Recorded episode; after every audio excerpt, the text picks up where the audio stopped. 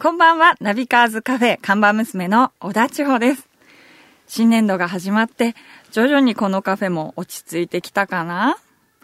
カフェの新メニューも増えたし、私もお料理の腕を磨かないとな。あんまり大きい声では言えないけど、オーナーの料理もそんなに絶品じゃないから、私が頑張らないとだよな。千代ちゃんお疲れ様お。疲れ様です。ねえ。なんか、今、なんかブツブツ言ってたの聞こえたんだけど、なんかぜ絶品とか、なんとかって言ってたけど、何の話、はい。あの、まあ、オーナーもあんまり料理が上手じゃないと思うんですけど え、まあ私も人のことは言えいなくて、やいや、僕はオーナーだから、はいええ、あれ、料理は千代ちゃんの担当じゃなかったっけ？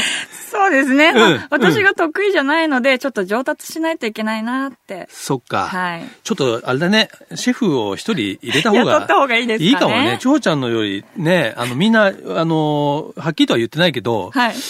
美味しいって言われたことはないもんね。それはまずいですね。いやいやいやいや。ね。カフェとしてはまあちょっとこれからカフェメニューの充実もね、そうですね考えていかないと厳しい時代ですからね。はいもう消費税も上がっって価格もうちもちょっと上げたからね。はい。うん、その分ちゃんと美味しいもの提供してね、えー、行かなきゃいけないと思うけども、はいえっ、と、このナビカーズカフェにもね、まあ結構、えー、ファンというかね、はい。楽しみにしてくださってる方がいるんですよ。ちょっとね、いろいろメッセージもいただいてるんでね、ちょっとそんな、もう読んでいいですか？はい、お願いします。はい。えー、埼玉県の今井さんから、ラジオでは電波が入らないのですが、インターネットでナビカーズカフェを聞かせていただいております。ゲストの方の車遍歴や思い入れのある車、そして最新の注目モデルなど、今まで車は乗れれば何でも良いと欲がなかったのですが、ナビカーズカフェを聞いたり、ナビカーズを読むことで、車への興味がだんだんと強まってきています。これからもナビカーズカフェの放送を楽しみにさせていただきます。ありがとうございます。ありがとうございます。他にも、えーこちらもインターネットで聞いてくださってるのかな？京都府の久保田さん、京都からはい。えー八王子の、えー永田さん、長田さんかな、はいえーいろいろメッセージをいただいておりますのでね、引き続きナビカーズカフェ、ね、えー美味しいコーヒーと楽しいトークで頑張ってまいりますよ。はい。はい。ということで、千代ちゃん、今日のメニューはどうなってますか？教えてください。はい、オーナー、今日のメニューは、新型シボレーコルベットです。アメ車ですね。もう、アメ車のね、はい代表格スポーツカーですね。はい。えーなんといってもね、1953年に、えーデビューしてですね、それからもう数えて今回の新型で7代目。はい。まあアメリカ車、あのヨーロッパ車を問わずね、これだけ一つの同じ名前のスポーツカーで、こうずーっとな続いてるスポーツカーというのは世界的にも例を見ないので、はい非常にね、まあ注目度の高い車なんですけども、はいえー日本でもつい、えー先日発売されまして、なんとね、これね、ボディも結構マッスルで大きいんだけども、エンジンも6.2リッターの V8 ですから。まあ今時と言っちゃあれだけど、やっぱりそのね、OHV エンジンですよ、しかも。はいそれをドロンドロンと言わせてね。ただやっぱ今時のスポーツカーなんで、そのエンジンが、あの、大きくて燃費が悪いってわけじゃなくて、ボディは、えー今回からアルミボディになって、こう、ルーフとかボンネットも、えーカーボンを使って、軽量化されてるんですよ。はい。かなり大きいんですけど、えー車重が1540キロなので、ものすごいライトウェイトじゃないけど、やっぱ大きさからするとね、かなり軽くなってますね。はい。それから、こう、クルージングしてる時にはエンジンを少しストップさせて、燃費を稼いだりとかね。もちろんスポーツカーとしても一級なんだけども、その、エコロジー、はい環境性能みたいなものは非常に気にしているという車ですね。えー、クーペの方でお値段は、まあ、929万円からということで、まあ、1000万級なんですけども、はい。ある意味、こうね、フェラーリよりも、見た感じの押し出しはもう強いぐらいなので。そうですね。お尻もドンとでっかくて。そう。はいで、やっぱりね、えーコルベットって言うと本当にもう世界中から愛されてて、まあ嫌いな人はいないっていうスポーツカーなんで、まあこれはね、ぜひ注目ですし、僕もチラッとだけ、えー乗ったんですけど、あまだ乗ったんですか？ちょっと本格的なまだドライブをしてないので、はい。ぜひぜひ近々、えー試乗してですね、いいですね。このナビカーズカフェでね、そのインプレッションをお届けしたいと思っております。さて、じゃあ今日もメニューの紹介をしたところで、ぼちぼちナビカーズカフェオープンしましょうか。はい、しましょはい。クストスプレゼンツナビカーズカフェオープンです。今日のオープニング曲は、奥田民生さんで風は西から。自動車雑誌ナビカーズとスイスのリストウォッチブランドクストスとのコラボレーションによりお届けするナビカーズカフェ。カフェオーナーことナビカーズ編集長川西圭介とう。看板娘、小田地方のナビゲータでお届けしています。オーナー、今日のお客さんがいらっしゃいました。こんばんはいらっしゃいませ。あ、こんばんは、どうも、辻本です。辻本聡と申します。よろしくお願いいたします。よろしくお願いします。お客様、はじめまして。はじめまして。早速ドリンクメニューなんですけども、はいお飲み物は何にされますか？俺はもうきついエスプレッソを一発まず濃いめのはい、濃いめのね。エスプレッソ。じゃあ、一杯目はエスプレッソで。うわちで、あの、一番、あの濃いめでやっぱりダイヤルもちょっと濃いめに。わかりました。お持ちします。はい、お願いします。えー、ということでですね、看板娘がドリンクを用意している間に、えー、辻本聡さんのプロフィールをご紹介しますが、まあもうオートバイ好きの方にはね、もう説明不要なんですけれども、まあ1980年代、まあ90年代、あるいは2000代年代入るまでね、えーオートバイレーサーとして活躍されまして、まあ特に、そうですね、例えば鈴鹿8時間耐久ロードです。それから TTF1 クラスでは、えー85年、86年、2年連続全日本チャンピオンということで、はい。僕はね、もうまさに当時、はい。バイク小僧だったので、うん。もう本当に辻本さん、ヒーローだったんですよ。憧れだっての。当時はね、本当ね、オートバイも、本当にブームというか、だったので、辻本さんは、だって、テレビ CM とかにも出てたそうねもう本当まあ、モデルというか、はいちょっとしたアイドルみたいな存在だったので、まあ、ブームでしたね。い本当にもうバイクはね、まあ、バイクの数がね、とんでもない数でしたしね、やっぱり女の子、まあ、あの、アイドルとかも結構バイクなんかに乗ってるとかね。そうですうねん。あの、元ナビでもね、取材しましたね。あ例えばあの頃、おにゃんこクラブのね、国章さんとかはいはいそうねバイクでアメリカ走って写真集とかうん出してたりするんだよね。うん。あとね、あの頃のそのレースも、はい。いろんなこう企業とか、うんあとはタレント芸能人の方がこう監督やったり。そう、そうですね。ねはいえ、華やかだった本当そうですね。高田純次さんとか、うんねえ。森脇浩さんもね。そうですね。自分でチームを作られて本当に。え、辻本さんは、はいえー、1960年生まれですよね。ギリギリ60年なんですよそうですよね。今、で、今おいくつになられましたか？今今年で54歳になりました。ああ、そうですか、はなんかね、見てるとお若いからね、そういうふうに思いませんけど、ねもうちょっと50代ですか。そうなんですよ。もう50代ももう真ん中に差し掛かろうかという感じですけどもね。はい。でもね、そそんな辻本さんが、その、やっぱオートバイと、まあ、出会った頃っていうのは、まあ、多分10代の頃とかだと思うんですけども、はいうんやっぱバイクは憧れの存在というか、当時も流行ってたわけですよね。まあ当時のね、もうテレビ番組を見てると、もう正義の味方はみんなバイクで登場するんですよ。あ そうですね。そう。だからヒーローがやっぱりバイクを乗ってるっていうのが、すごくこう、もう子供心にね、テレビつければもう、とんともう、バイクばっかり出てたので。月光仮面とかそうそう。仮面ライダーとか月光仮面はね、ちょっと無理やろ。そうですか。さすがに、ちょっと時代合わせてみようかなと思って。やっぱ仮面ライダー。仮面ライダーね機械だ機械だとか。ねワイルドセブンとかね。ああ、そうですね。そうなんですよ。まあ、自然と男の子は、まあ、オートバイに憧れっていうのは時代でしたよね。うん本当そうですね。もうとにかくこう、走ってるバイクを見ると、あれは何々ってこう、当てられるぐらいね。車種を。そうそう。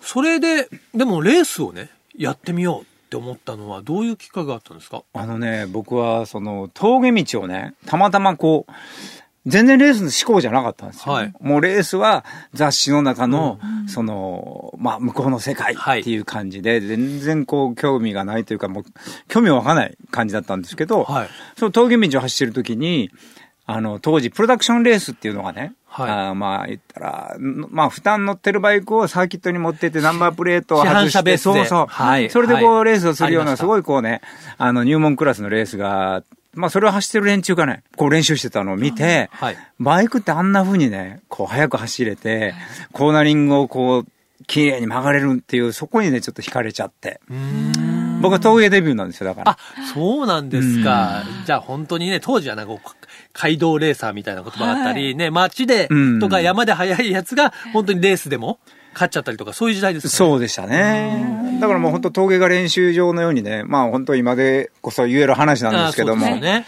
まあ毎日毎日峠に行って、その、まあ、レースを出てた人たちに追いつき、追い越し、みたいな形で、で、まあサーキット行ってみるかっていうふうに誘っていただいて、サーキットデビューしたんですけどね。なるほど。でも、ん。まあ、吉村さんといえばね、もう本当に人気チームと人気実績ともにね、はい。もう一流チチームで、でも吉村に入っちゃったなんて、こと自体がすごいですよね。そうですね。それもね、僕の人生、本当にこう、人のつながりつながりで、ラッキーな部分があってね、僕はあの、実力っていうかそういう、あまりこう、実績がないライダーだったんですけども、一発、あの、ノービスというか、アマチュアクラスで出て優勝して、はい。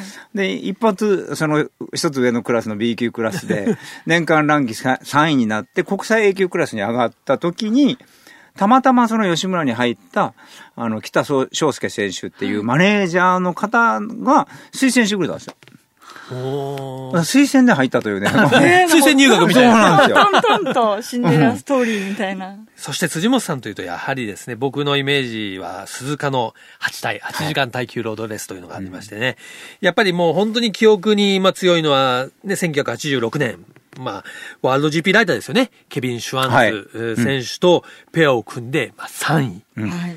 まあ当時、まあ優勝でこそないですけどね、まあ8対3位っていうのもね、すごい競争のね、高い時代でしたからね。はい。もう、海外のね、ケニー・ロバーツとかワインガードナーとか、そのグランプリライダーがね、もう本当に、もう多数というか。そうですよね。世界のもうグラ、うん GP のトップライダーが出てくる8体でですからね。そうなんですよ。そこに日本人がいかにこう立ち向かうか的なね、うんあの、レースだったんで、僕もね、本当にもう、外国人には負けたくないっていうね、あすごい気持ちは強かったですね。それこそ日の丸背負ってみたいなイうんメージなわけですよねうん。そういう感じなんですかね。ううんん。ね、1990年代にもね、えー、辻本さん8耐では2位にもなってらっしゃるんですもんね。そうですね。うんあの、まあ、ヨシムラスズキさんからホンダに移って、はい。で、あの、1993年には、あの、まあ、世界のエディ・ローソン選手とペアを組まさせていただいて、はい。まあ、その時2位だったんですけども、エディがね、1時間目に転んじゃったんですよね。ステディエディが。そう。ほんまに転ばないことで。みたいな感じでしたけどねうん有名なんだけど。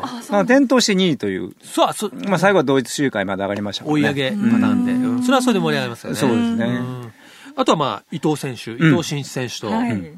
そうですね。しんちゃんとは何回も出てたんですけどね、うん初めて組んだ年の1992年が、彼の最後残り30分ぐらいかな、トップを追いかけていって転倒してね、すごいこうドラマチックなのがあったんですよ。ドラマチックですね。いや、本当ね、僕も大好きなライダーですからね。うんだ辻本さんは、もうベテランを超えて、レジェンドなんですよ。そうですね。そうなんですよ。レジェンドライライダーやってる場合じゃないですよ。いやいや、若手の更新をせなあかんのですけどね、もう。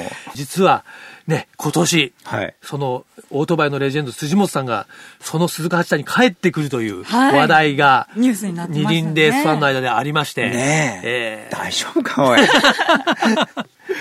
ねえいや、これは、まあ、吉村。はいそうです吉村さんの60周年。そうなんですよ。今年で60周年ということで、その、やっぱり歴史をね、あの、語るためにもレジェンドチームということで、はい。まあ、ライダー吉村のレジェンドを探したところ、僕とケビンぐらいしかはいなくて。。さっき言った1986年に、その3位に入ったペアの2人が走る。はいまあね、今の8体は、だいたい3人でまあ、はいそうなんですね走りますから、うんまあ、辻本さんと、シュワンツ選手と、うんまあもう、もう一人、ね。まだ決定は知らないんですけども、大体もう、あの、僕、つばつけてる。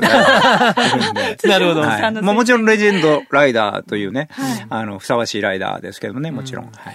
今年はちょっとね、やっぱり8体ね、まただから、ね、む昔来たという方も含めてね、来てほしいですよね。本当そうですね。もうあのーまあ、今年の合言葉は鈴鹿に集まろうよっていうようなね、形で僕もいろんなところで、あの、メッセージ発信してるんですけども、はい。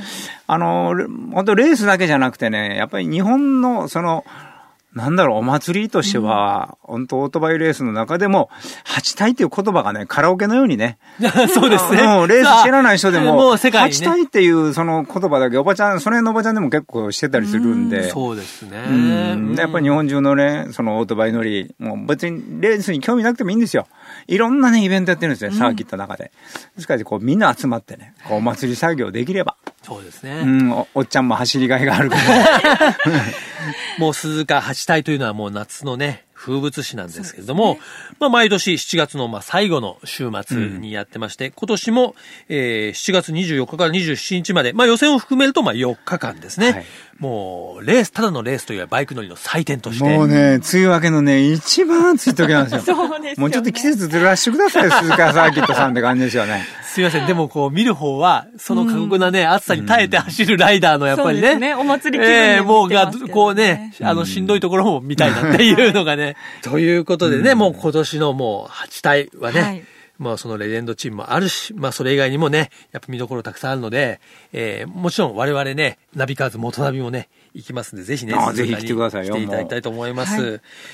ということでね、すいません。そろそろね、ナビカーズカフェ、もう閉店の時間なんですけども。そうですねも早いですね、いやいやそうなんですよ。会いたかと思うとすぐ閉めちゃうんですけどもね。